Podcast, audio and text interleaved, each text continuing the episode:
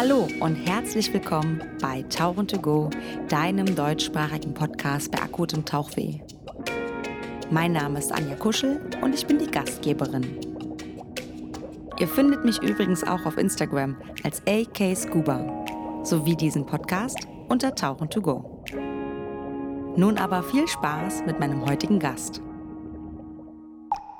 Okay, wir haben also so ein bisschen, okay, die Korallenriffe, wir, dass die natürlich wichtig sind, die machen aber auch Sauerstoff, ne, wenn ich das richtig im Kopf habe. Mm, nein. Okay, das ist, okay, siehst du, gefährliches Halbwissen, klär gerne auf. Ja, also das mit dem, mit dem Sauerstoff, das wird leider sehr oft so als so eine ähm, Marketing-Verheißung ähm, benutzt. Ähm, okay. Aber im Prinzip also du musst dir ja vorstellen, erstmal ist ja so ein, so ein Riff ist ja ein, ein ganzes System und ähm, die Polypen, also die, die kleinen Tierchen, die eine Koralle aufbauen, das sind eben, das sind Tiere. Und Tiere atmen, das heißt, sie veratmen Sauerstoff und produzieren CO2.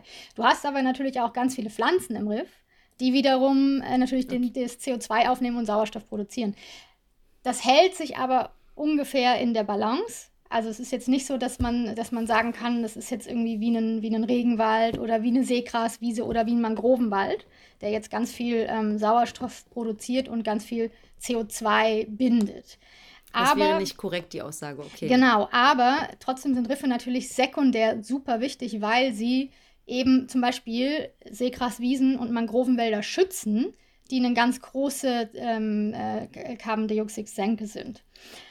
Also sehr wichtig die, auch genau, in diesem die ziehen wieder das CO2 und machen wieder Sauerstoff. Genau, raus, ne? sehr mhm. wichtig auch in diesem Blue-Carbon-Bereich. Und jetzt in, in, ähm, in, die Koralle selber, die lebt ja in Symbiose mit kleinen einzelligen Algen, den Zooxanthellen. Und diese Zooxanthellen produzieren natürlich schon Sauerstoff, und von dem Sauerstoff geht natürlich auch was wieder ähm, in, in, ins Meer und ist wahrscheinlich auch zum Teil Sauerstoff, den wir atmen. Aber es wird natürlich auch viel von diesem Sauerstoff von den Tieren, die im Riff leben, wieder veratmet. Benutzt. Mhm. Und deshalb ist es wirklich so eine Net-Zero-Angelegenheit, was Riffe angeht. Ich kann sagen, es levelt sich wahrscheinlich genau aus. Das ja, also vermutlich wird die Natur das so, so designt haben, dass das, was dort produziert wird, auch wieder verwendet wird. So Ne, so, genau, ja. also ganz genau weiß ich es leider nicht und ich habe es auch schon mal versucht zu recherchieren und da wirklich äh, harte Zahlen zu finden.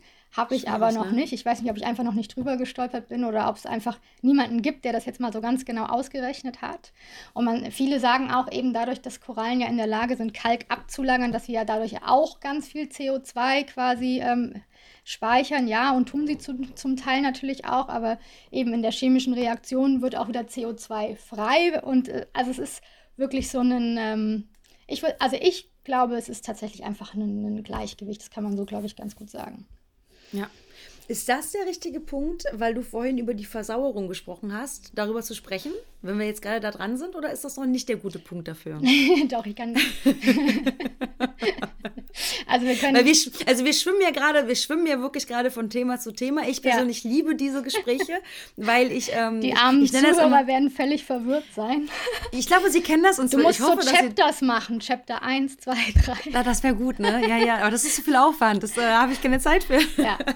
ähm, aber sonst kommen wir später noch drauf hinzu, weil wir ja sind, also letztendlich sind wir ja mit dem Prozess von eurem Bricks ähm, aber du grätscht einfach wieder rein, wenn dir was einfällt. Das kannst du gerne tun. Wir sind mhm. ja noch auf den Malediven. Nein, ich, ich, ich erzähle dir total gerne was zu Ozean. Ja, das finde ich toll. Ja, unbedingt.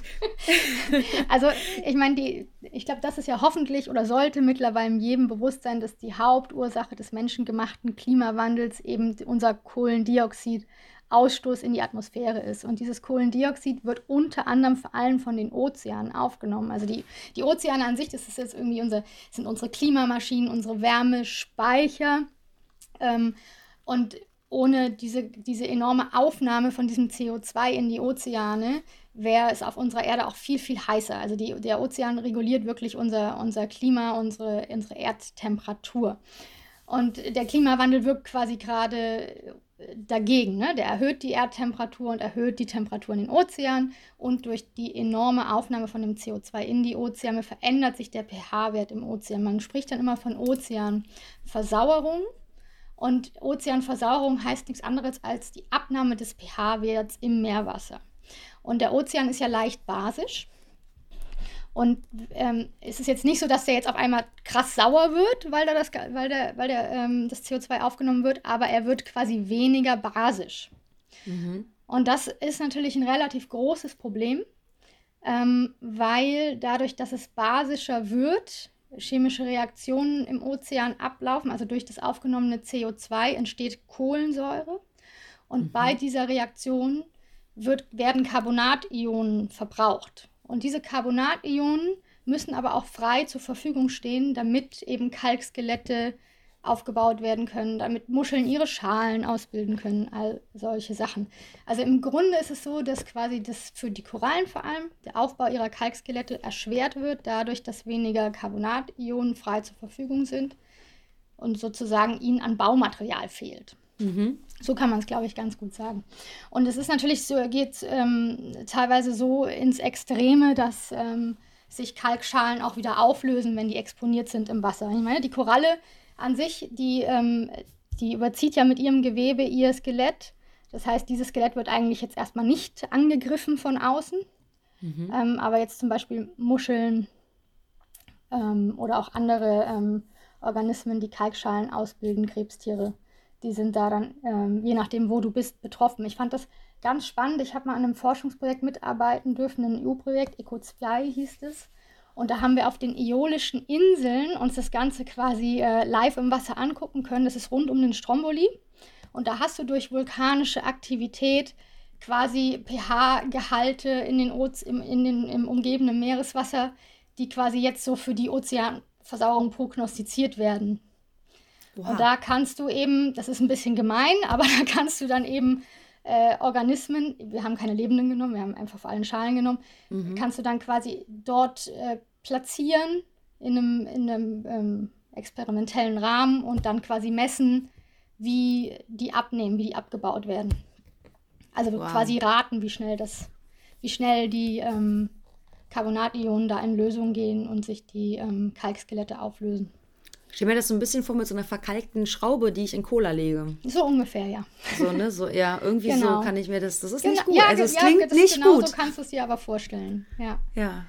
Und das, ja, also und wenn man dann überlegt, dass das so ein bisschen prognostiziert, also prognostiziert für, so kann das dann bald sein. Und dann gehen ja die Korallenriffe noch mehr kaputt. Und ja. dann kann, also wie. Ja, also beziehungsweise also sie wachsen halt einfach sehr viel langsamer. Ne? Sie, ja. können, sie können einfach nicht mehr so viel und schnell Kalkskelett aufbauen. Und was ich immer so beängstigend finde, das CO2, was der Ozean in den nächsten 10, 20 Jahren aufnehmen wird, das haben wir ja schon in der Atmosphäre. Und es wird ja nicht weniger, sondern immer mehr, ne? Ja. Der, das ist, das ist immer so ein hartes, ist immer so ein harter Tobak, ne? so ein hartes Thema. Ne? Das ist immer ja. so extrem, man denkt so, ja, wenn man das weiß, dann dürften wir noch weniger, also heizen klingt gerade richtig doof, ne? aber wir sollten einfach noch weniger bestimmte fossile Brennstoffe benutzen ja. einfach. Ne? Ja, ja, wir brauchen einfach andere Energiequellen, das ist dringend. ganz, ganz klar. Dringend, ja. Und ähm, genau, und die Ozeanversauerung, die wird immer so ein bisschen unter den Tisch gekehrt, habe ich so das Gefühl. Also so ähm, Erwärmung und Klimawandel steht so, also ich meine, Ozeanversauerung ist ja eine Folge vom Klimawandel, aber das sind eher so die Schlagwörter. Ähm, ja. Und ja, thematisch findest du in den Medien wenig darüber, hätte ja, ich jetzt genau, gesagt. Ne? Ja. Genau. Und es ist aber auch eben, es ist halt auch so ein bisschen schwierig zu bemessen, weil es ist auch nicht so ganz klar, ne? Weil die Kapazität des Ozeans, die ist ja unglaublich. Es ist ja erstaunlich, was der alles kann und was der ausgleichen kann. Vielleicht ja. ist es aber auch so ein Thema, also also jetzt für mich, ne, das ist natürlich schon so ein schon sehr physikalisches, chemisches Thema, so die Versauerung, ne, so basisch, pH-Wert. Und vielleicht kann einfach medial da nicht so viel mit angefangen werden, weil man es nicht so gut für die breite Masse zugänglich und erklärbar machen kann, vielleicht. Wäre jetzt nochmal so. Ja. Aber das ist, ja. Es ist halt relativ verborgen, oder? Ich meine, ich finde so generell ähm, Ökosysteme im Meer oder auch Korallenriffe, es ist einfach nicht so greifbar, weil es ist nicht so wie in einem Regenwald, den du wo du, den du so erleben kannst, äh, ja. eben äh, auf dem Landboden und den man natürlich auch ständig abbildet in den Medien. Gut, Korallenriffe, Gott sei Dank, bekommen jetzt mehr Aufmerksamkeit, aber es ist einfach ein Lebensraum, den ja vielen verschlossen bleibt. Wenn du jetzt nicht gerade tauchst oder schnorchelst, siehst du das nie mit eigenen Viele Augen. Leute haben da ja gar, kein, gar keine Berührungspunkte zu ja. und dann ist es immer schwierig, den Leuten zu erklären, das ist aber auch für euch wichtig, weil wenn das weg ist, haben wir hier ein Problem. Ja. Deswegen bin ich ja so gerne Tauchlehrerin, weil ja. ich natürlich hoffe, ganz vielen Leuten beizubringen oder das Tauchen näher zu legen, dass man sagt, hey, ihr müsst euch das angucken, wie schön Schönes ist, in der Hoffnung, dass mehr Leute bestimmte Prozesse dann oder bestimmte Sachen dahinter verstehen, wie zum Beispiel doch weniger Fleisch, vegetarisch, vegan, was auch immer. Ne? Ja. Und, und dann kommt natürlich auch noch dazu, dass so ein Uran-Utan-Baby natürlich viel niedlicher ist als so ein kleiner Hai, ne? Für viele. So, Schlimm, also, weil Babyhaie sind nämlich voll niedlich, weil die haben nämlich auch so, dieses Kindchenthema haben die ja trotzdem, die haben auch so, ich habe so ein Foto, da ist so ein, äh, so ein Hai immer in so einem Kreis geschwommen, in so, einem Stein und kam immer raus. Dann kam manchmal hat er mich ausgetrickst und kam von der anderen Seite. Mega, also mega smart, dieser Hai. Und der sieht so niedlich aus. Ich habe ein gutes Foto davon auf jeden Fall. Er muss mir mal zeigen. Müssen, ja, das schicke ich dir mal zu. Wir müssen aber ganz kurz zurück, weil wir sind ja noch mit dir dir und mit Ulrike und Marie auf den Malediven. Richtig. In dem fünf Quadratmeter großen Zimmer. Und ihr habt und dann war da so dieser Moment, hey, das passt ganz gut nach zehn Tagen. Wie ging es dann weiter? Genau, also dann ähm, hat quasi jeder so erstmal seine ähm, jetzigen ähm, Stellen oder auch Projekte fertig gemacht. Und dann haben Ulrike und Marie in Ende 2020 ein großes Crowdfunding gestartet. Da war ich noch ein bisschen im Hintergrund, weil ich eben, eben noch im Plastikbereich gearbeitet habe und ich bin dann quasi ähm, Anfang 21 mit 100 Prozent ins Team eingestiegen. Ja, und dann lief das so. und angefangen, dann lief das so vor sich hin. Ja, und also angefangen, uns Gehälter zu zahlen, haben wir dann in 21, wann war das? Im September oder Oktober. Also wir haben mhm. am Anfang schon erstmal alle so von unserem eigenen Gesparten gelebt oder was es eben noch so an Förderung gab. Und haben dann eben in, wann war das denn? Warte mal, war das 22 oder 21? Wir haben auf jeden Fall, also wir haben ein Stipendium bekommen vom Impact Hub Berlin. Darüber konnten dann eben zwei ähm, von uns finanziert werden. Da hatten wir auch noch eine weitere Hanna im Team. Die, ähm, die hatten wir quasi eben mit diesem Stipendium dazu gewonnen für eine Weile. Ist leider nicht mehr dabei, genau. Ja, und so, so hat sich das dann hat so langsam ganz organisch irgendwie entwickelt, ja. Organisch klingt gut, eine organische Entwicklung, weil das ist ja auch das, was eure Bricks dann letztendlich im Wasser machen. Ja, das stimmt. der Hoffnung. Jetzt müssen wir mal so ein bisschen zurückkommen. Diese Bricks, die ihr ja da bildet, also man kann ja jetzt schlecht Bilder zeigen, aber das werde ich wieder über Instagram, über die Stories machen. Man, es ist so, so, eine, so, eine, so eine ovale Form, die die haben.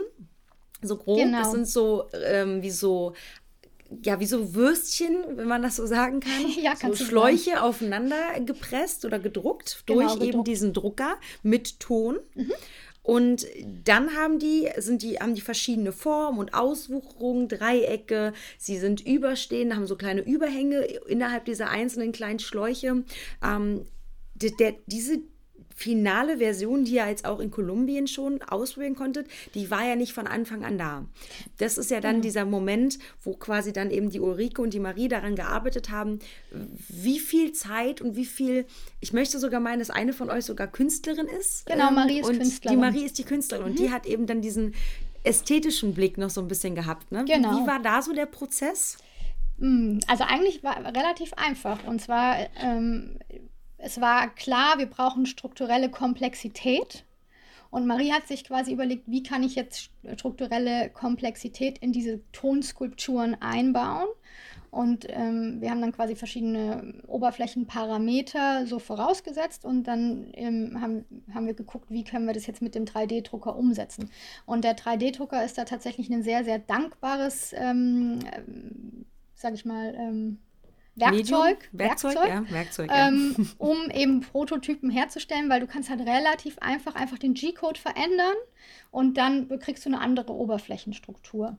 Und wir haben jetzt einfach ähm, verschiedene Oberflächenstrukturen getestet oder sind die am Testen. Das heißt also, auf den Malediven hatten wir eben schon so 10 auf 10 Zentimeter ähm, Tontiles, also so Fliesen mit unterschiedlichen Strukturen und auch schon auch dreidimensional. Die hatten eine Vorder- und eine Rückseite die wir getestet haben. Und darauf basierend, ähm, auf den Ergebnissen, wie sich da Korallen angesiedelt haben, haben wir ein bisschen weiterentwickelt und ähm, eben in Kolumbien im Pilotriff auch viele verschiedene Oberflächenstrukturen.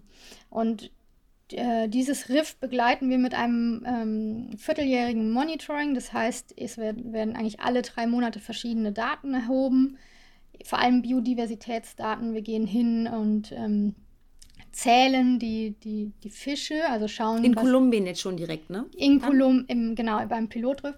San Andres Island ist es. Und ähm, gucken, gucken mittels Environmental DNA, wie die, ähm, eben die ähm, Biodiversität sich entwickelt, aber eben auch mit vielen visuellen Daten und auch fotografisch. Also wir haben jetzt zum Beispiel ähm, geguckt, Korallenlarven, ja. Wie viele haben sich angesiedelt? Ähm, in was für einem Gesundheitszustand sind die? Ähm, wachsen die? Genau, so. Und also viele Daten, die ihr da wirklich sammelt, damit ihr dann quasi daraus eben Erkenntnisse sammeln können. Genau, und die kannst du ja natürlich statistisch auswerten und daraus. Ach, ich könnte das jetzt nicht. naja, was ist Statistik? was ist Statistik? Ja.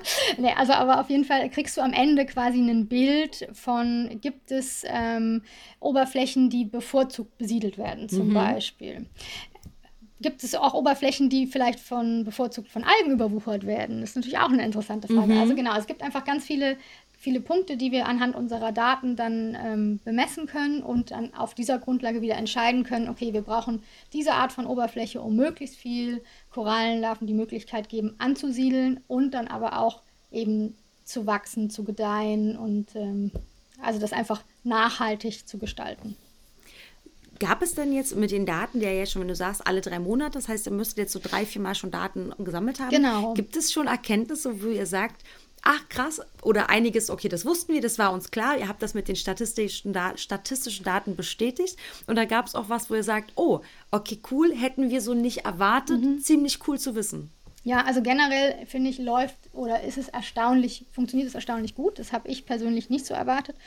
Echt, ähm, ja? Ja, also was, was ich, ähm, ich meine, Korallenriffe, das ist ja eigentlich ein, ein recht langsamer oder das Wachstum von Korallen ist ja jetzt nicht, nicht unglaublich schnell, sondern eher langsam bemessen in biologischen äh, Zeiträumen. In geologischen ja, Zeiträumen wachsen hm. sie mhm. eher schnell, ne? also je nachdem, aus welcher Perspektive du dir das auch anschaust. Aber es sind ja wirklich teilweise wenige Millimeter bis vielleicht ein Zentimeter im Jahr. Und was ich aber sehr erstaunlich fand, also während des Aufbaus des Riffs hatten wir wirklich schon Fische aus der Umgebung, die uns wie so gefolgt sind und beobachtet haben, was machen die da eigentlich. Und das und ist so krass. Die gucken wirklich zu. Ist, was tust du? Es ist Mega, so, ne? so cool. Und ähm, kaum sind wir ein bisschen weg, ziehen die direkt ein in die Struktur. Ja? Also, aber das, das ist immer so. Ne? Wenn du eine neue Struktur ins Wasser bringst, die geeignet ist für Fisch, dann besiedeln die das auch relativ schnell. Und nach drei Monaten hatten wir schon relativ viele verschiedene Arten im Riff und nach einem halben Jahr annähernd die gleiche Diversität an Fisch im Riff. Das fand ich recht schnell, muss ich sagen. War das ähm, nicht auch so, dass tatsächlich am ersten Tag schon ein Oktopus? Also habe ich das nicht? War, war, war der, der war nicht am ersten Tag, nee, aber den, aber schon recht früh. Der ne? war recht der Oktopus früh. Ja, ja, wir, so also momentan haben wir zwei, zwei im Riff. Der, der erste heißt Emma, die kleine Emma. Oh, ähm, schön. Sie werden ja leider nicht so alt, ne? Also, nee, leider nicht nehmen. Mal schauen, wie lange wir sie noch haben. Aber die sind, also Emma war auf jeden Fall ganz kleines Baby, als sie eingezogen ist oder als wir sie entdeckt haben. Und der andere ist jetzt, der ist auch noch jung. Also der ist vielleicht so 10 Zentimeter, also ganz, äh, ganz, Wahnsinn. ganz putzig.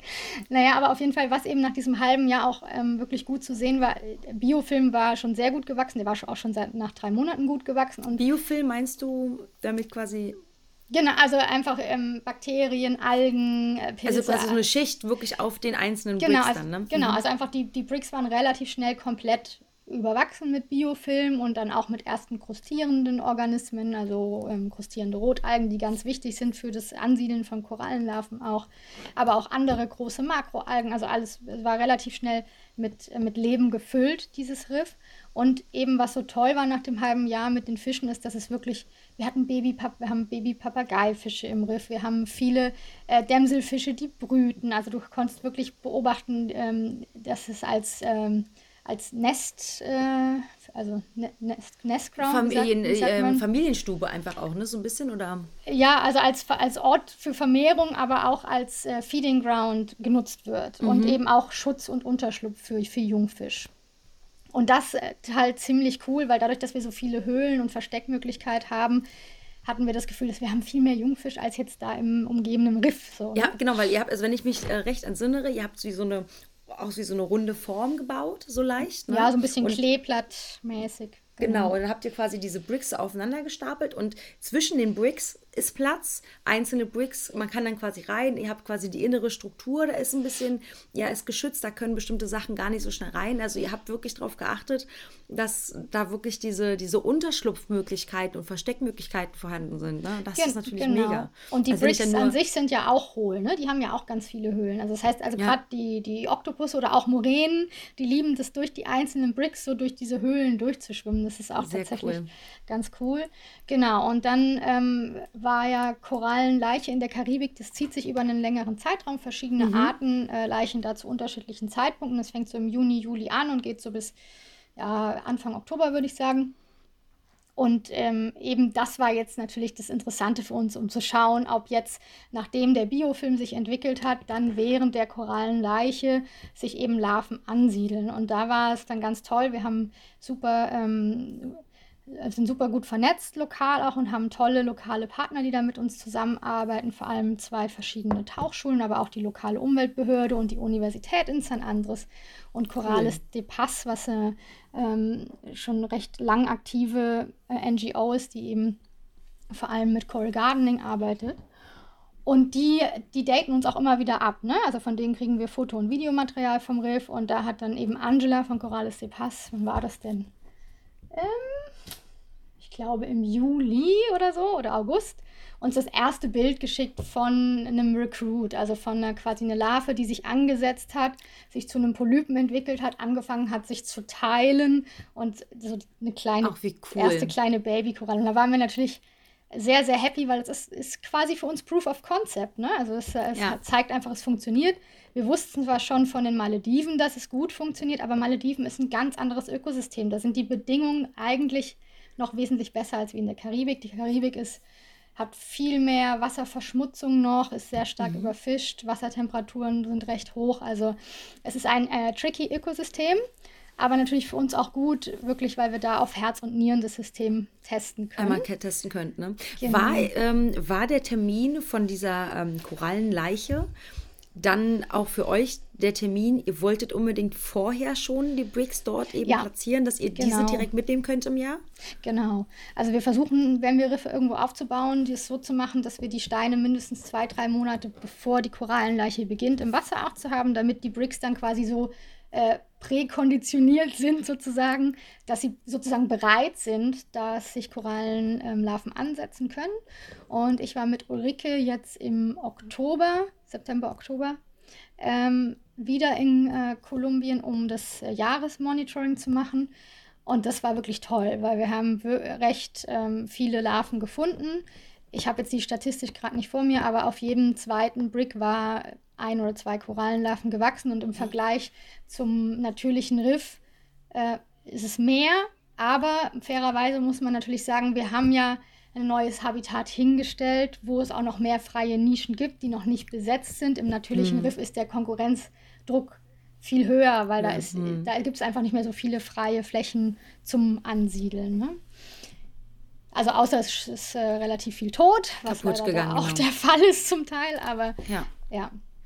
War das auch ein Grund, also in, ihr habt gesagt, du meintest gerade, Kolumbien ist natürlich die Wasserbedingungen, generell die Bedingungen sind dort schwieriger oder, oder härter als auf den Malediven. War das mit ein Entscheidungsgrund, weshalb ihr dort ansieht oder dort eben das erste mhm. Projekt ausprobieren wolltet oder hattet ihr dahin einfach nur gute Kontakte? Ja, also um ehrlich zu sein, waren es vor allem die guten Kontakte, eben weil wir haben eben Fanor, das ist der ehemalige Direktor von Corales de Paz, den haben wir eben auf den Malediven während dieses Workshops schon kennengelernt und der hat uns quasi eingeladen, nach San Andres zu kommen, weil dort über 80 Prozent äh, der Bevölkerung hängt tatsächlich von Riffen ab, ne? sei es durch Arbeitsplätze, Tourismus, aber eben auch durch eben ähm, Nahrungssicherheit.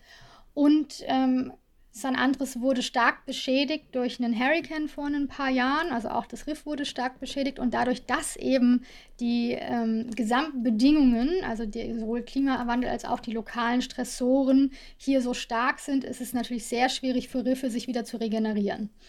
Und deshalb war es für uns wirklich eine gute Testzeit auch, um zu gucken, wie kann unser System denn da ähm, beneficial sein und helfen. Genau. Und ja, da war es natürlich ganz toll, weil Fanor natürlich schon den direkten Kontakt zur Umweltbehörde hatte. Und es war wirklich cool, als wir unser Riff aufgebaut haben. Also die, die, das, man hatte so das Gefühl, die ganze Insel ist irgendwie für uns. Alle waren begeistert, alle fanden es toll. Ihr habt viel Unterstützung bekommen, auch ne, von der Marine, glaube ich, ja, die auch geholfen genau. hat. Ne? Ja, genau. Das war auch wirklich, wirklich cool. Und ich erzähle das immer gerne, weil ähm, die diese, die sind ja, also ich meine, auf St. Andres ist so, die, die Marine, so die, die Meerespolizei da sozusagen, die sind einfach dafür zuständig, einmal Drogenhandel zu kontrollieren und ähm, eben illegale Fischerei. Also, weil okay. da, die ne, beiden Sachen sind die Hauptaufgaben. Das ist denen ihre Hauptaufgabe und sonst langweilen die sich tatsächlich irgendwie so ein bisschen. Und für die war es ja natürlich super spannend, dass da auf einmal Leute kamen, die da eine künstliche Struktur ins Wasser gestellt haben und sie waren aber auch sehr besorgt um uns und haben uns dann tatsächlich eskortiert an den Tagen, wo wir das Riff aufgebaut Ach, haben. Ach, ehrlich, ja? Ja, mit zwei... Gab, was, was wären die Gründe gewesen, dass ja. man, dass ihr nicht selber auf euch aufpassen könnt? Nein. Oder eher so. nee, es war eigentlich, also zum einen war es natürlich logistisch sehr, sehr gut für uns, weil sie uns die Steine transportiert haben. Ne? Ja, praktisch. Ähm, und äh, zum anderen war es aber einfach, sie waren einfach besorgt, dass Boote über uns drüber fahren könnten. Ah, also wirklich aufgrund. Ah. Ja, genau. Und Ach, süß ja, das war einfach, es war sehr, sehr, sehr lieb. Und dann war, lagen sie also zwei Tage dort und haben uns auch zwei ihrer Taucher mitgeschickt. Und es tat mir so leid, weil die ähm, jungen Männer da, die waren eigentlich laufend seekrank. Oh nein! ja. Und die Taucher, du musst dir vorstellen, das waren Marinetaucher, die waren also, die waren hier mit, mit äh, Trockentauchanzug, mit, mit Helm. Richtig ausgestattet die halt. War, ne? Ja, und ich meine, das, das waren ja über 30 Grad, ne? Die sind fast eingegangen. Ich habe echt gedacht, oh. Und sie haben ja nicht wirklich was gemacht. Sie standen halt dann mit uns im unten am Grund und haben halt geguckt, was wir so machen. Ja. Oh weia. ja, ja, dann habe ich auch gedacht, oh weia, ihr Armen. Aber ja, wie lief denn jetzt das Aufbauen? Entschuldige bitte. Nee, sag. Äh, wie lief denn das Aufbauen jetzt ab? Also ihr habt dann ähm, überlegt, ihr wart von den Malediven zurück, jeder hat so sein Projekt beendet und habt ihr angefangen, Crowdfunding zu machen, um das Ganze zu finanzieren. Also A, mussten die Bricks dann quasi ja gedruckt werden. Genau. Die mussten verpackt werden, die mussten ja rübergeschifft werden. Das ja. ist ja alles, wenn man weiß, alleine das Tauchgepäck, was das kostet immer. Also da habt ihr also viel und das habt ihr alles über das Crowdfunding quasi finanzieren können dann? Genau, also wir hatten etwas über 70.000 Schweizer Franken eingesammelt und die sind auch komplett in dieses erste Riff reingeflossen. Wow. Äh, die Produktion, das war alles noch Handarbeit, also diese 200, äh, also es sind 228 Steine, die da jetzt äh, aufgebaut sind, aber Marie hat sicher 250 Steine in Handarbeit zusammen mit Volunteers in ihrem äh, Tonatelier produziert. Wow. Ja, genau. Das ist natürlich, äh, kann man natürlich so nicht skalieren. Wir haben jetzt Gott sei Dank einen Industriepartner, der das äh, für uns macht. Für euch macht, ja. Cool. Die Steine druckt. Aber eben, das ist halt, wenn du, wenn du Prot Prototypen machst, dann äh, ist das alles noch Handarbeit oder oft noch Handarbeit im, im eigenen Zuhause sozusagen. Ähm, genau, und diese Steine wurden dann ähm, verschifft via Seefracht Mhm. Auch nicht optimal. Also in der Zukunft stellen wir uns das so vor, dass wir eben lokal produzieren, indem wir uns da an vorhandene ähm, Industrie schon anschließen werden. Das macht Sinn, wenn man dann einfach ein bisschen Transportkosten und Transport Total, CO2 du, du sparst so, ne? CO2, du schaffst noch äh, lokal Arbeitsplätze. Das ist, äh, also für mich ist das eigentlich der einzige sinnvolle Weg, um ehrlich zu sein. Und ähm, es wird natürlich auch günstiger dadurch. Ne? Also nicht, dass man dann auf einmal Hungerlöhne zahlt, aber natürlich. Nee, ganz im Gegenteil. Aber es generell, ob ich es hier in Deutschland produziere und es Oder in der Schweiz. Muss, oder in der Schweiz, genau, in dem Fall in der Schweiz, genau. Ja. Oder aber eben dort vor Ort und dann eben, genau. wie du genau. sagst, nochmal Arbeitsplätze schaffe, die Leute direkt wieder mit ans Boot äh, ins Boot mithole, ja. thematisch quasi so ein bisschen auch wieder ähm, aufwecke und die Leute so ein bisschen sensibilisieren, genau. ne? Auch einfach, ne? Mega gut. Cool. Genau, und das ist eben auch ein, ein wichtiger Teil unserer Arbeit, ist ja eben auch dieses Awareness-Raising und auch Perspektiven und Anreize schaffen, eben auch in der lokalen Bevölkerung und natürlich aber auch äh, global. Ja, und ähm, warte, jetzt habe ich den Faden verloren. Wo waren wir? Bei den Bricks, ne? Genau, also wir waren quasi so ein bisschen darum, dass die quasi hergestellt worden sind. Da mussten die ja rübergeschifft werden. Genau. Dann musstet ihr wahrscheinlich ja nachfliegen. Ja. Und dann müsst ihr ja noch rüber auf die Insel. Genau, und ähm, da, mit dem Verschiffen, da gibt es auch eine interessante oder was heißt lustige Anekdote. Und zwar, wir wollten natürlich äh, besonders nachhaltig sein und haben eben unsere Bricks in Altkleider eingewickelt, anstatt in Bubble Wrap und irgendwelche Aha. Plastik. Ähm, Eigentlich mega cool. Genau, irgendwelche ähm, Plastikverpackungen, damit die gut geschützt sind. Und was wir aber nicht wussten, ist, dass äh, Kolumbien ein äh, Textilimportland ist. Und dann hingen unsere Bricks fast drei Monate in Cartagena am Zoll fest, weil sie eigentlich Wegen wollten, dass wir auf diese Altkleider eine Steuer zahlen, eine Einfuhrsteuer. Und wir hatten das halt gedacht, okay, wir packen das in Altkleider, dann haben wir da die Kleider, können die da noch spenden, ist irgendwie eine gute Aktion. Mm, oh Gott. Ja. Naja, das Ach, hat, dann, hat dann viel hin und her gebraucht und ähm, im Endeffekt ja, im Endeffekt. Darf ich fragen, wie ihr es gelöst habt dann? Also, wie genau. habt ihr das hingekriegt dann? Musstet ihr irgendwie was erklären? Musstet, was, wie war ja, also eben über, über die Hilfe wieder von unseren Lokalpartnern, die sich dann stark dafür eingesetzt haben und eben das mit vielen Gesprächen und äh, Papierarbeit dann irgendwann gelöst hatten. Also, die mussten dann, erklären, dass es nicht um die Klamotten geht, sondern um das, was da drin ist. Okay. Genau, und wir haben am Ende dann auch nochmal äh, was zahlen müssen, was Nature Conservancy für uns übernommen hat. Also, die haben auch nochmal geholfen mit dem Import dann. Total ähm, großartig. Und ähm, dann kamen diese Bricks tatsächlich an dem Tag an, wo wir dann das Riff installiert haben. Ne? Und eigentlich wollten wir ja, dass die viel früher schon kommen, dass man die schon mal ins Wasser tun kann, damit die äh, präkonditioniert werden und, und, und. Waren dann aber ja. heilfroh, dass sie eben doch noch äh, last minute kamen und vor allem, dass sie alle ganz waren. Also wir haben dann die Kisten aufgemacht ne, und waren so, wow, es ist nichts kaputt gegangen. Das war schon ja. richtig cool. Weil das wäre ja super ärgerlich, ne, wenn die. Hättet ihr eine alte, also nehmen wir mal an, so ein Brick wäre einfach in der Mitte durchgebrochen. Hätte man den dann im Notfall kleben können irgendwie? Ja, ich meine, theoretisch kannst du es schon irgendwie kitten, aber du willst ja da irgendwie auch nicht mit, ähm, also ich meine, es gibt schon, es gibt Unterwasserzement zum Beispiel mm. und solche Sachen, ne? Aber du willst da jetzt ja nicht mit irgendwelchem irgendwie Sekundenkleber ran. Ja, ja, eben. Ähm, ja, aber ich meine, wir hatten schon genug Steine, um auch ein paar ähm, Verluste zu verschmerzen. Genau, ihr hattet ja gesagt, 250 habt ihr gemacht, 228 habt ihr verbaut, ihr hattet so ein bisschen Puffer da eingerechnet, ne? Genau, also wir haben 200, 200 28 verbaut und hatten ungefähr 250 Steine, glaube ich. Wir ja. haben nicht alle geschickt, aber es war auf jeden Fall ähm, ausreichend. Ja. genau. Und am Tag der Installation sind sie dann angekommen. Das heißt, wie lief das? Weil ich habe gesehen in den Videos, die kann ich dann ebenfalls verlinken. Die stehen jetzt, kann ich wieder an der Stelle sagen, die stehen übrigens in der, in der Podcast-Beschreibung, in der Shownote oder aber eben auf Instagram werde ich den Link hinsetzen, dass man zu den Videos kommt. Und da habe ich gesehen, ihr habt so so, so Platten, Betonplatten und so diese Stahlstreben. Und dann mhm. habt ihr die quasi, das sind immer so zwei Streben nebeneinander, glaube ich, auf einer Platte. Und dann habt ihr die quasi immer so ähm, alternierend ineinander gesteckt, ne? Die Bricks. Genau, das, das war also die Betonplatte mit den, äh, mit den, mit den ähm, Rebars drin, die ist gepuzzelt. Also die mhm. hat quasi, gibt quasi schon so die Grundform vom Riff vor. Mhm. Und dann, ähm, wir haben, also wir haben die ähm, Rebars genommen, weil wir uns einfach nicht sicher waren, ob es irgendwelche ähm, Uplifting Forces sozusagen gibt durch Wellenbewegung, dass uns dann die, die Steine Gerutscht. quasi hoch, hochgelupft werden. Und mhm. deswegen haben wir sie auf die Stangen gesteckt und die oben quasi eine, eine Schraube, sozusagen ein Blättchen draufgesetzt, damit die nicht weg können. Mhm. Mittlerweile haben wir festgestellt, dass wir es wahrscheinlich gar nicht brauchen, weil die Bricks relativ schnell gut verbacken. Mhm. Aber eben, das ist der erste Prototyp, da will man, dass der ganz, ganz sicher und fest im Wasser steht. Da auch bleibt, ja. Und das, das tut er ja jetzt gerade, außer dass er sich eben so ein bisschen schräg gestellt hat. Ähm, aber ist natürlich auch nicht optimal. Also eigentlich wollen wir eben von den Rebars und von auch vom Beton komplett weg. Aha. Weil wir dann wirklich nur noch ein natürliches Material Ton nutzen. Und wir haben jetzt angefangen, ein System zu entwickeln, was mit Sandankern oder generell Bodenankern arbeitet. Ähm, die man auch, also da sind wir am gucken, ob man das irgendwie aus Bambus, aus dem natürlichen Material machen kann. Wahrscheinlich wird es aber schon Stahl werden, einfach wegen der Stabilität. Mhm. Aber weißt du, das ist dann so ein kleines Stück, so ein 10 Zentimeter Stückchen, anstatt halt da irgendwelche Rebars zu haben. Ja.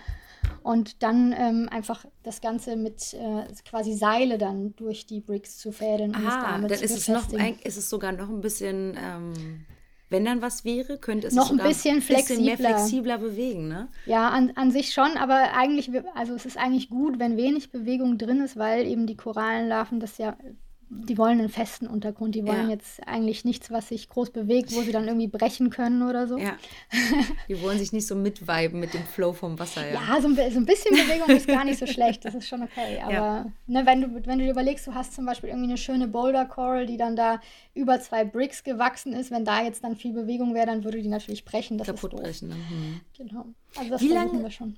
Wie lange habt ihr an dem Tag gesessen? Oder gesessen klingt immer, aber wie lange habt ihr an dem Tag gebraucht, um dann diese komplette Struktur dort im Wasser zu installieren? Ah, das ging recht schnell. Also wir haben zwei, zwei Tage für den Aufbau gebraucht. Wir hatten allerdings aber auch internationale Workshop-Teilnehmer dabei, die natürlich auch äh, super toll geholfen haben.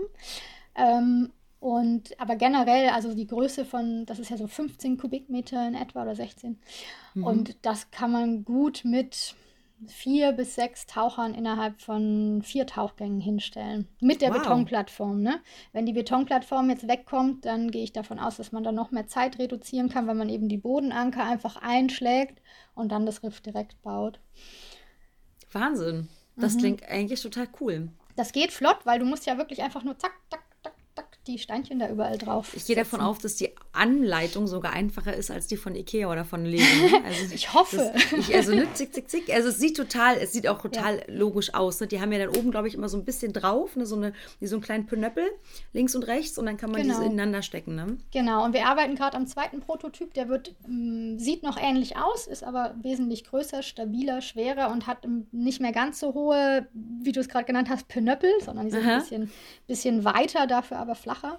Mhm. Ähm, und ja, du kannst halt einfach dadurch, dass es ein modulares System ist, da halt auch alle möglichen Formen bauen. Du kannst natürlich dir vorher überlegen, wie soll es aussehen und dann anhand von einem Plan bauen. Du kannst aber auch ganz intuitiv bauen.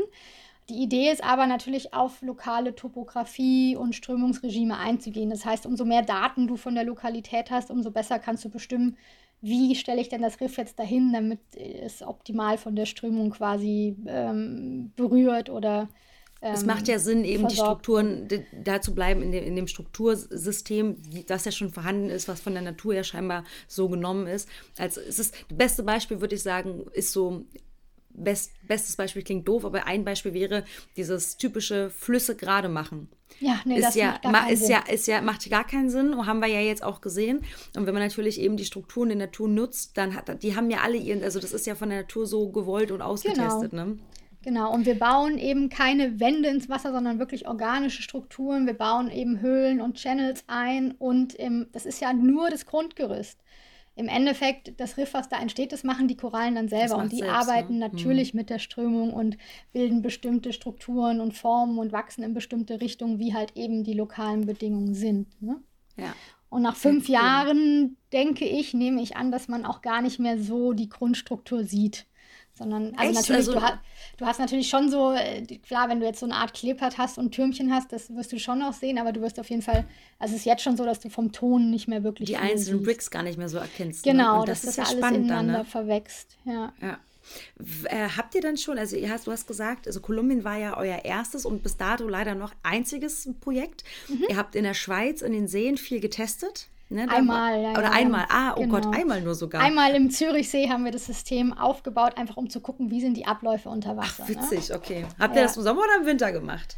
Ach, das haben wir eigentlich im Mai gemacht, aber also Anfang Mai, aber es war kalt. super äh, kalt, es war ganz schlechtes Wetter, es hat geregnet, es hat gepfiffen, was allerdings aber auch ganz cool war, weil es hatte dann so ein bisschen mehr, mehr ähnliche Bedingungen. Ja, okay, dann war es wieder ein ja. bisschen was anderes, ne? Genau, aber es war schon, also wir da haben wir auch zwei Tage gebraucht mit Auf- und Abbau und es war schon wirklich ähm, an der Grenze irgendwie vom Komfort, muss ich sagen. Sichtweite war grusig durch eben das schlechte Wetter, ne, war viel Sediment aufgewirbelt.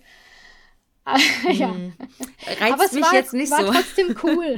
ja, voll, ne? Also alleine um ja. zu wissen, wie man das ist ja einfach, ne, wenn man sich mal, wenn man eine Sache mal durchgetestet hat, es macht ja Sinn, ne? Sich so ein bisschen ja. vorzubereiten dann, ne? Ja, und auch zu schauen, sind die Hebesäcke alle intakt, funktioniert da. Also wirklich, es, ist, es sind ja ganz viele Sachen, die du vorher. Habt ihr die Sachen auch alle aus Deutschland mit, also aus der Schweiz dann damals mit hingebracht oder konntet ihr auch viel Lokales nutzen? Nee, also wir haben, wir haben natürlich über eine lokale Tauchschule hatten wir relativ viel äh, Tauchequipment dann schon geliehen, vor allem auch für die Teilnehmer. Die sind jetzt nicht alle mit eigenen ähm, Equipment angereist, aber ich muss dir ganz ehrlich sagen, ich habe ganz gerne meine eigenen Sachen dabei. Da weiß ich, das passt mir gut und ich weiß vor allem, es ist gescheit gewartet. Ich weiß, wie ich mit meinen Sachen umgehe. Und gerade wenn du äh, eben wissenschaftlich tauchst und. Das machst du nämlich, das haben wir aber noch gar nicht drüber gesprochen. Du bist eigentlich wissenschaftlich, eigentlich nicht, aber du bist wissenschaftliche Taucherin. Genau, und da hast du natürlich auch noch mal ein bisschen andere. Ähm, ja, das hört sich jetzt doof an, aber du hast ein bisschen andere Sicherheitsstandards, würde ich sagen, und bist ja natürlich auch daran gehalten, weil das ja eben mit der Versicherung auch zusammenhängt, weil du bist ja, bist ja beruflich im Wasser und nicht bist zum Berufstaucherin in dem Moment, genau, ja. Genau, und ähm, ja, da ist es einfach auch wichtig, dass man eben bestimmte, ähm, sich an bestimmte Kriterien auch hält, einfach, ne? Abläufe so ein bisschen stimmen und so, ne? Genau. Genau, ja. also ich, ich muss äh, wirklich komplett, ich, ich schreibe. Äh, ich schreibe einen Tauch, Tauchplan, ich schreibe äh, Tauch, Taucherprotokolle, ich rechne vorher aus, wer braucht wie viel Luft, was muss der für, für ein Volumen mit ins Wasser nehmen. Also ich, hm. ich äh, plane das schon richtig durch und auch wer was wann im Wasser macht. Und dadurch hast du dann aber auch einen recht reibungslosen, schnellen Ablauf einfach. Hm. Wie ist das denn mit den Leuten, die da jetzt also mitgekommen sind? Waren das, das waren ja alles Helferinnen und Helfer, hast du gesagt. Das genau. heißt, die waren ja wahrscheinlich nicht alles Berufstaucher oder Nee, über, überhaupt nicht. Also es waren, wir hatten zwei dabei, die einen äh, europäischen Forschungstaucher tatsächlich hatten. Aber die anderen waren eben alles äh, vor allem äh, aus, aus der Wissenschaft, äh, aus dem wissenschaftlichen Bereich, Studenten, aber auch äh, Partitioners aus der Korallenszene sozusagen die einfach Interesse daran hatten, das System kennenzulernen und auch mit uns zu lernen, wie man das unter Wasser installiert. Ach, cool. Ne? Und du hast natürlich in unterschiedlichen Ländern auch ganz unterschiedliche Regeln und ähm, tatsächlich ist es so, dass viel Korallenrestauration, vor allem Korallengardening, durch, ähm, ich sag mal, äh, Sporttaucher gemacht wird. Was auch, was auch völlig in Ordnung ist, ne? solange die da irgendwie, wo sie sind, dann dadurch da auch versichert sind es ist natürlich wichtig, dass die Leute ähm, wissen, was sie machen und vielleicht ein Training durchlaufen haben. Aber mhm. weißt du, wenn mhm. jetzt nur wissenschaftliche Taucher sowas unter Wasser machen würden, dann wäre es viel zu wenig. Ja, wollte gerade sagen, ne, weil so viele wissenschaftliche Taucher gibt es dann einfach gar nicht. Ne? Und das ist, ich weiß gar nicht, wie das mit anderen ist. Ich glaube, im, im Bereich Raumdach gibt es das wahrscheinlich schon sehr verbreitet auch. Ne? Aber ja. wenn ich jetzt überlege, Spanien wissenschaftliche Taucher bestimmt auch. Ja, da gibt es schon, also europaweit gibt es mittlerweile ja, ne? schon einige, aber ich, ich meine jetzt so gerade vor allem Lateinamerika, Asien. Ne? Also Eher da, wenig, ne? Da machen genau, das, das einfach. Das, das, sind dann, das sind vor allem die Tauchschulen oder auch die Resorts, die halt einfach merken, oh, uns gehen unsere Riffe kaputt, wir müssen hier was machen. Hm. Und das ist ja auch ganz wertvoll und ganz toll, dass sie das machen. Und es gibt ja auch viele, die sogar nur Apnoe unterwegs sind und was mit Korallen machen. Verrückt, ne? ja, ja genau. Habt ihr denn schon weitere Standorte, wo ihr sagt, da wollen wir als nächstes mhm. schon, habt ihr das schon auch, auch, schon relativ mit fest mit Terminierung und so oder? Äh, Terminierung ja, jein. Also, mhm. ähm, also im Idealfall wollen wir eigentlich im März in, äh, bei Cartagena in Kolumbien ein weiteres Riff aufbauen. Da hängt es aber gerade am äh, Permitting-Prozess. Also ah, okay. du brauchst ja, wenn du eine Struktur unter Wasser stellst, brauchst du ja auch da eine Baugenehmigung. Ne? Du kannst ja nicht einfach irgendwas ins Wasser schmeißen. Random irgendwas reinschmeißen, ja. Ja, genau. Es wird zwar viel auch gemacht, aber ist dann halt nicht legal. Äh, und wir versuchen den legalen Weg was ja eigentlich gut ist, ne? weil wenn ihr das natürlich so macht und die Leute dann merken, ihr habt natürlich dann einfach eine gewisse Expertise, ähm, ihr könnt euch dann immer wieder darauf berufen, das Land hat ja auch mit euch legal das und das schon gemacht. Ne? Genau. Und es ist auf lange Sicht wird es wahrscheinlich einfacher, mit bestimmten Ländern dann zusammenzuarbeiten. Ne? Genau, zum Beispiel, also USA, die haben da ganz klare Regulierungen und da weiß man, wie der Prozess ist und was man machen muss, um zum Beispiel so eine Genehmigung zu erhalten. Aber jetzt zum Beispiel Lateinamerika, da ist es oft Neuland und es geht immer über die lokalen Umweltbehörden und dann aber ähm, öfters auch nochmal eine äh, national, also eine Stufe weiter hoch, weiter äh, drüber sozusagen. Mhm. Und einfach weil, weil es für die auch Neuland ist, ist es ganz oft so, dass es dann ganz viel hin und her geschoben wird. keiner weiß, kein, keiner will eine Aussage treffen. Genau, ne? keiner traut sich da seine Unterschrift drunter zu setzen, so ein bisschen. Und also es nimmt einfach wahnsinnig viel Zeit in Anspruch. Und jetzt eben für diesen Standort bin ich jetzt seit knapp vier Monaten dran, wow. mit wirklich wöchentlich viel Kommunikation hin und her, um an dieses Permit dran zu kommen. Und ähm, ich hoffe, ich krieg's mhm. Anfang nächsten Jahres spätestens. Ich drücke die Daumen. Ja, ja, danke. Und ähm, dann haben wir noch in, in Ecuador einen Standort, wo wir sehr gerne mit einer lokalen NGO zusammenbauen wollen. Und auf den Philippinen, wo wir mit einer Universität zusammenarbeiten, die ähm, gerne unsere Struktur testen wollen, auch im Zusammenhang mit Mangrovenaufforstung dahinter. Oh, ähm, also es wäre ein neuer Bereich dann wieder, ne, so ein bisschen? Ja, beziehungsweise eine Synergie, würde ich sagen. Und ähm, das ist eben auch mit Team Malizia ähm, und mit der Mama Earth Foundation. Und ähm, ja, ich, ich selber habe noch gar nicht so wahnsinnig viel Kontakt. Ich habe bis jetzt mit der wissenschaftlichen Seite gesprochen und das ist alles sehr interessant. Und für uns natürlich wäre es super toll, einfach zu testen, inwieweit unser Riffsystem jetzt beneficial für das Aufforsten von Mangroven ist. Weißt du, wachsen die dann besser, schneller, überleben die besser? Hilft es einfach auch mit, ne? Hm. Genau, das ist natürlich eine, eine, eine super spannende Frage, wie, wo, wo wir sehr gerne dran arbeiten würden. Ja, wenn man dann natürlich gucken kann, wie divers man eben auch die Bricks von euch umsetzen oder benutzen kann, um dann einfach auch anderwo zu helfen. Ne? Weil vielleicht ist es ja, man muss es ja dann vielleicht nicht nur so einzig und allein auf die Korallen beziehen, sondern kann sagen, hey, wir können das und das nutzen, weil sich daraus eben das und das noch mit ergibt. Ne? Das ist ja ganz, ja. und ihr habt wieder mehr Daten und dadurch ergeben sich ja ganz viele Prozesse. Wie sieht es denn so Malediven und so? Da gab es ja jetzt auch ähm, die Problematik, dass das eine Riff äh, Mamigali-Riff äh, wurde ja mit Sand überkippt, weil sie den Flughafen verlängern wollten. Und dann gab es dann eben der, auch den Aufruf, dass ähm, da ja quasi die Korallen dann, man hatte dann die Erlaubnis, bis zu dem Zeitpunkt, wo die Bauarbeiten beginnen, darf man da noch Korallen rausholen und kann die quasi umsiedeln. Umsiedeln, ja. Genau. Ähm, aber dann wäre ja auch da so ein bisschen die Überlegung, ich meine, jetzt so in der heutigen Zeit einen Flughafen zu bauen und auch Korallen dadurch zu töten und zu überkippen, ist ja wirklich zu beerdigen, regelrecht, lebendig. Ja. Ist ja wirklich auch, wo man denkt, so, okay, cool, muss das sein. Aber wäre dann auch sowas die Alternative? Man weiß, okay, da wird jetzt ein Riff kaputt gemacht, warum auch immer da die Entscheidung für gefallen ist. Also sagen, man greift dann in der Zeit direkt schon bevor das, dass man sagt, man baut die Strukturen schon dahin oder im Nachgang dann auch, ne? Logischerweise. Ja, auf jeden Fall. Also ich, es sollten oder es ist ja mittlerweile Gott sei Dank in ähm, vielen Ländern auch gesetzlich so, dass Ausgleichshandlungen geschehen müssen. Also wenn mhm. du jetzt mhm. einfach irgendwo einen Hafen hinbaust oder ein Becken aushebst, dann sind, äh, sind die lokalen Behörden oder eben auch der, der Auftraggeber ähm, dazu angehalten, da eine Ausgleichshaltung, ähm, Handlung, Handlung. Handlung zu leisten, zum Glück.